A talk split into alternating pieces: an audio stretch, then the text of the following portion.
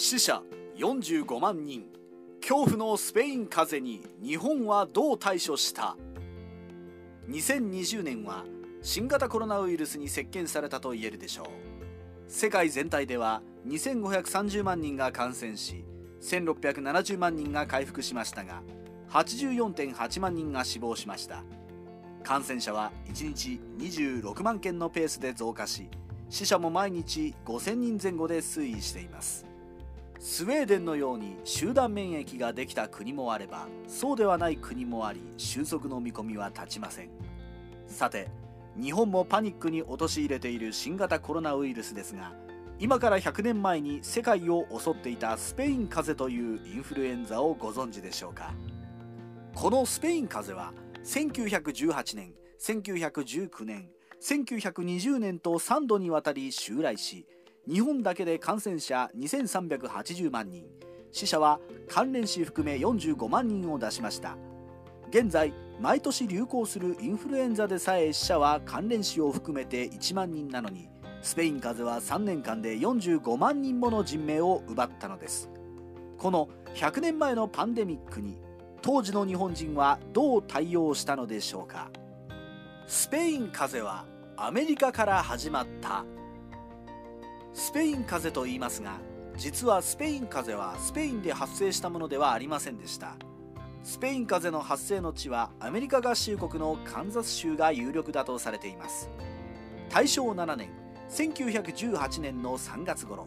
カンザス州ではインフルエンザ流行が収束する頃になっても一向に感染者が減らず逆に死亡者が増え始める現象が起きていました。もしこれだけならスペイン風邪はアメリカを中心に流行しアメリカ風邪と呼ばれたはずですが実際にはそうはなりませんでした。それはアメリカが第一次世界大戦に参戦していたからです。アメリカはドイツの U ボートによる無差別船舶攻撃により被害を被ったことから1917年の4月に第一次世界大戦に参戦。200万人ものアメリカ兵が欧州に渡ります。そうです。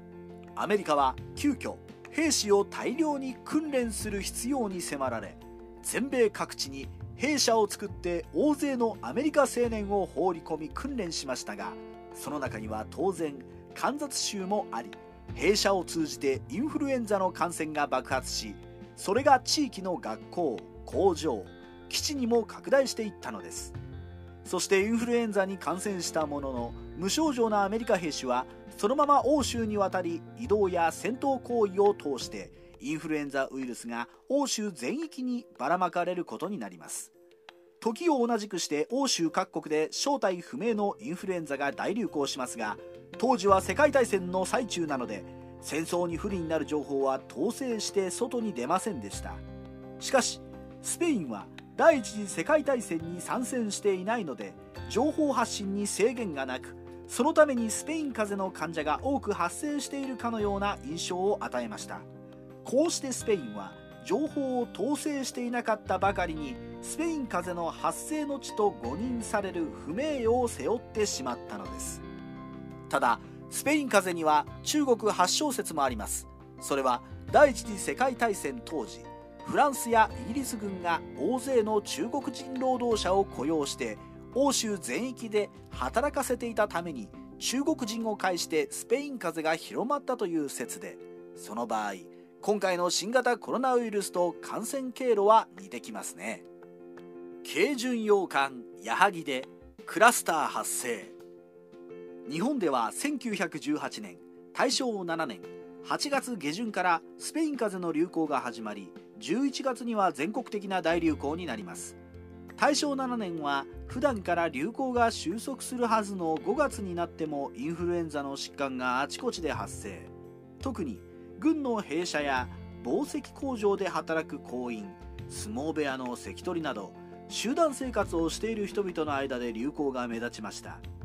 1918年11月スペイン風邪の猛威を伝える象徴的な事件が発生しました。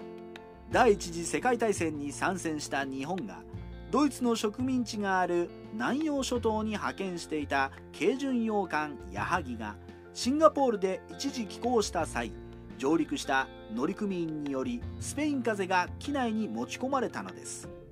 狭い船内でスペイン風邪はあっという間に大流行し469人の乗組員中看護師や軍医を含む65%の306人が感染発症し18%の48人が死亡するというクラスターが起きました。当時矢作には世界中で猛威を振るうスペイン風邪の情報は伝えられていましたが艦長はシンガポール市街を見せておきながら上陸を許可しなければ指揮に関わるとして上陸を許してしまい悲劇が発生してしまったのです。スペイン風邪の症状。ではスペイン風邪はどのような症状を起こしたのでしょうか。一般に見られるインフルエンザは感染後1日から3日の潜伏期間の後突然の高熱と倦怠感関節痛腰痛筋肉痛のような全身症状が起こり少し遅れて鼻汁喉の痛み咳などの呼吸器症状が現れ熱は38度から39度あるいはそれ以上になりますが通常は34日で解熱して1週間程度で自然治癒します。スペイン風邪も基本的には同様の症状だったと想像されますが当時の記録によると非常に突然の発症チアノーゼ血痰微出血などの出血傾向が見られ死亡事例の肺を解剖すると血液の混ざった水分で肺が満たされた肺水腫や細菌感染を合併した強い炎症の所見が見られたそうです。つまり基本はインフルエンザ症状だが痰に血が混じったり鼻から出血したりするわけでこれは感染者を見た人がパニックになりそうですね。また現在流行している新型コロナウイルスとは逆にスペイン風邪では20歳から40歳代の青壮年層で亡くなる人が多く見られました。当時はインフルエンザは発見されてなく当然インフルエンザワクチンも抗菌薬もありませんから治療は安静を保つ輸液解熱剤など対処療法が主でした。スペイン風邪がライフラインを破壊。ではスペイン風邪が日本で猛威を振るった結果日本人の日常生活ではどんな変化が起きていたのでしょうか。当時の記録によると以下のようなことが起きていました。学校役所工場炭鉱鉄道を襲い焼結を極め郵便局では欠勤者が続出し電話業務が遅れた。全国の鉄道でも列車の運行に大きな支障が生じた。運転手が不足したのだ。その結果町では食料不足が問題視されている。当時の日本の人口は5700万人で現在のおよそ半分でした。その中で45万人ということは人口の1%弱が死んだということでありしかもその死者は20代から40代の働き盛りに多くまた人が密集する学校役所工場炭鉱鉄道郵便局に集中していることが分かります。特に食料輸送の重要なライフラインを担う鉄道で多くの死者が出た結果都市で食料不足が生じ深刻な問題が起きています。またこんな事態も起きていました。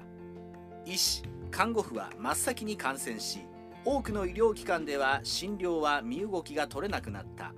入院患者の給食も滞った。しかし昼夜を問わず患者は増え続け火葬場では焼け残しが出るほどで遺族は仕方なく地方の火葬場でダビに付そうとしたため上野駅や東京駅では看護家が山積みになった。医療機関の崩壊や死者の急増により火葬場の遺体焼却が間に合わずに地方でダビに付そうと上野駅や大阪駅に看護家が山積みになったようです。実は日本で流行したスペイン風邪は当時本州の隅々まで張り巡らされていた鉄道網を通じ大量の人間が密集して移動することで3週間という短期間で日本中に蔓延したことが分かっています。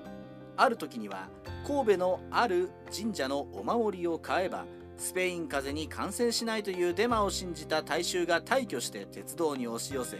そこで数千名が一斉に感染するようなクラスターも発生していました。スペイン風邪の心理的影響。スペイン風邪は1918年から1920年まで3年間断続的に流行しました。長期にわたる死の恐怖にさらされた結果か1920年1月16日の新聞には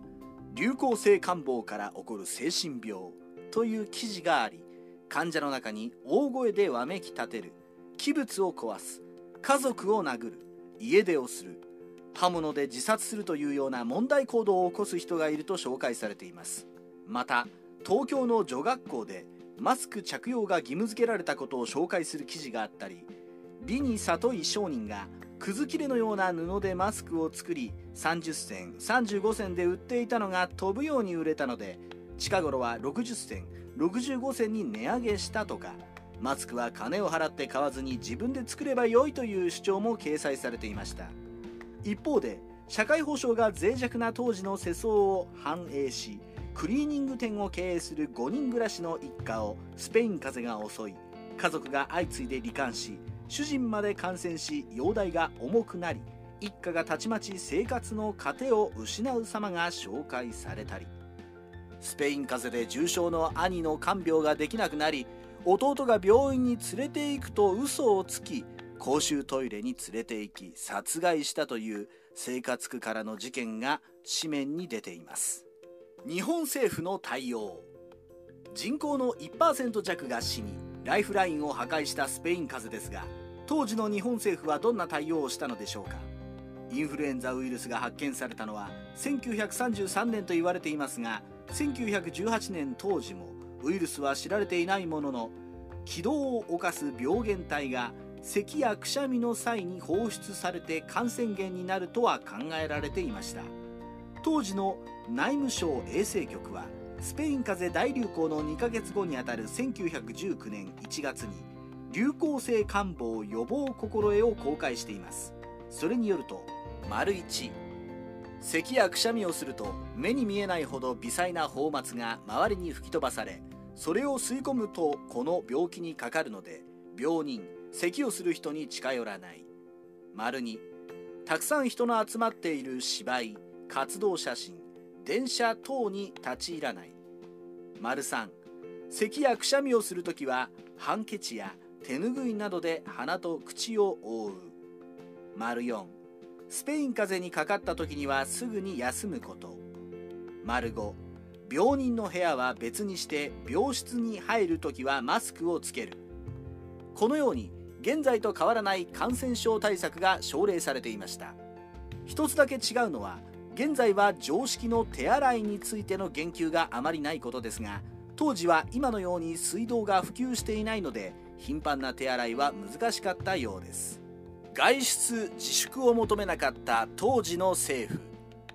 現在の新型コロナウイルスと類似点も多いスペイン風邪ですが大きく違う点もありました。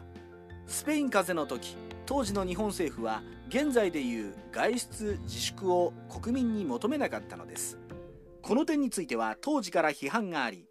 歌人の与謝野明子は以下のような政府対応への不満を大正7年1918年11月10日の横浜貿易新報に寄せています。中略。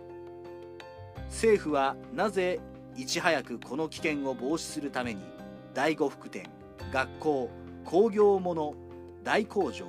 大展覧会等多くの人間の密集する場所の一時的休業を命じなかったのでしょうか。